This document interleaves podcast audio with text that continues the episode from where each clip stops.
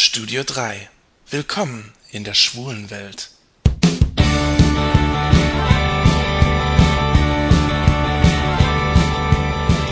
Hallo Leute, hier ist wieder der Jan mit dem Studio 3 aus Saarbrücken.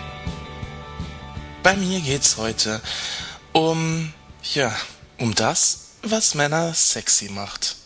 Ich weiß nicht, äh, wie es euch geht. Habt ihr einen bestimmten Männergeschmack?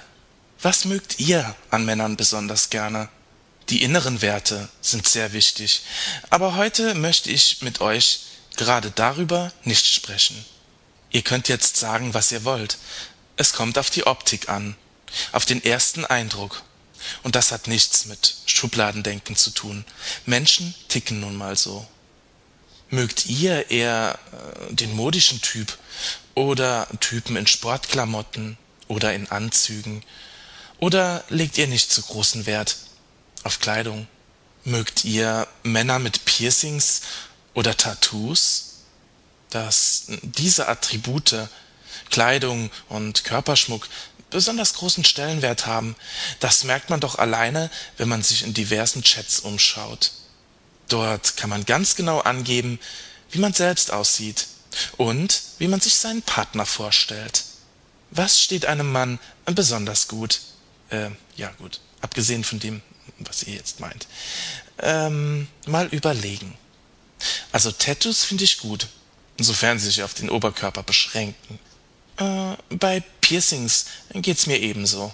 Ich mag Poloshirts und Typen in Baseballkappen Sneakers, äh, die Schuhe sind mir, im Gegensatz zu vielen anderen Schwulen, ziemlich egal.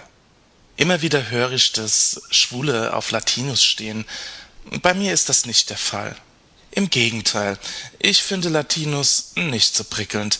Ich bin eher der Fan der blonden, blauäugigen Hühnen. Naja, wobei ich kleine Männer eigentlich interessanter finde. Kleine Männer sind süß. Typen, die man ganz leicht rumtragen kann, äh, wenn man auf sowas steht. Dabei mag ich natürlich sportliche, athletische Männer, aber ich habe auch keine Probleme mit einem kleinen Bauch. Im Gegenteil. Was ich ja überhaupt nicht mag, sind lange Haare. Also Haare länger als fünf Zentimeter. Hm. Also was ich total geil finde, sind behaarte Unterarme. Apropos unten, ich liebe runde, knackige Hintern. Dabei bin ich mir letzte Woche über etwas bewusst geworden.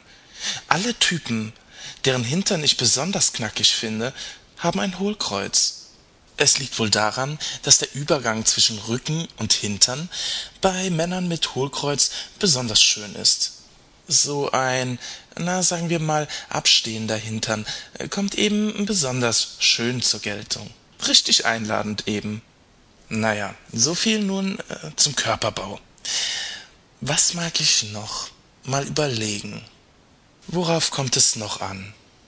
Klar, genau wie beim Podcasten, auf die Stimme eben. Ich liebe männliche Stimmen mit einem leichten, schwulen Unterton.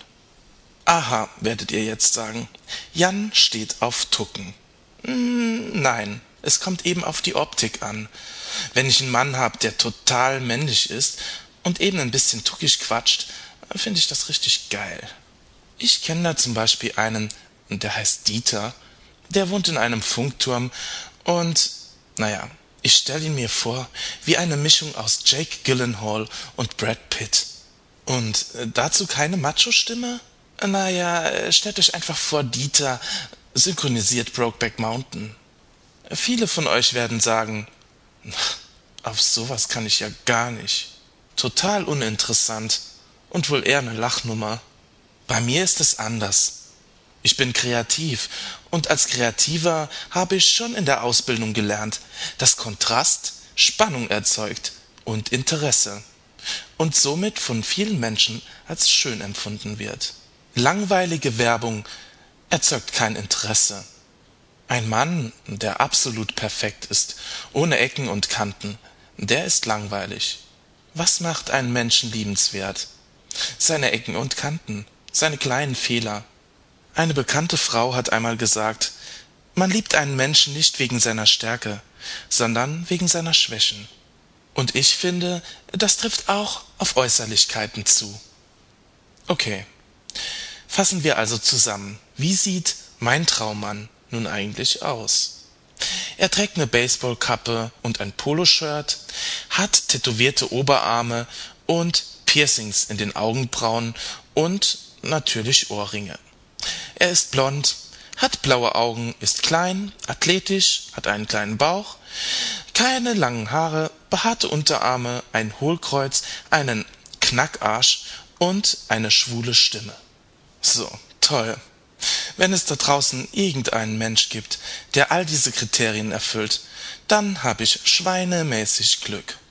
Nur wahrscheinlich lebt er irgendwo in Australien und hört diesen Podcast nicht. Er könnte ihn ja auch gar nicht verstehen. Und außerdem hat er wahrscheinlich einen Freund. Ich muss wohl realistisch bleiben. Wenn es da draußen irgendeinen Mann geben sollte, der mindestens drei der Punkte auf meiner Liste erfüllt, dann soll er sich bitte bei mir melden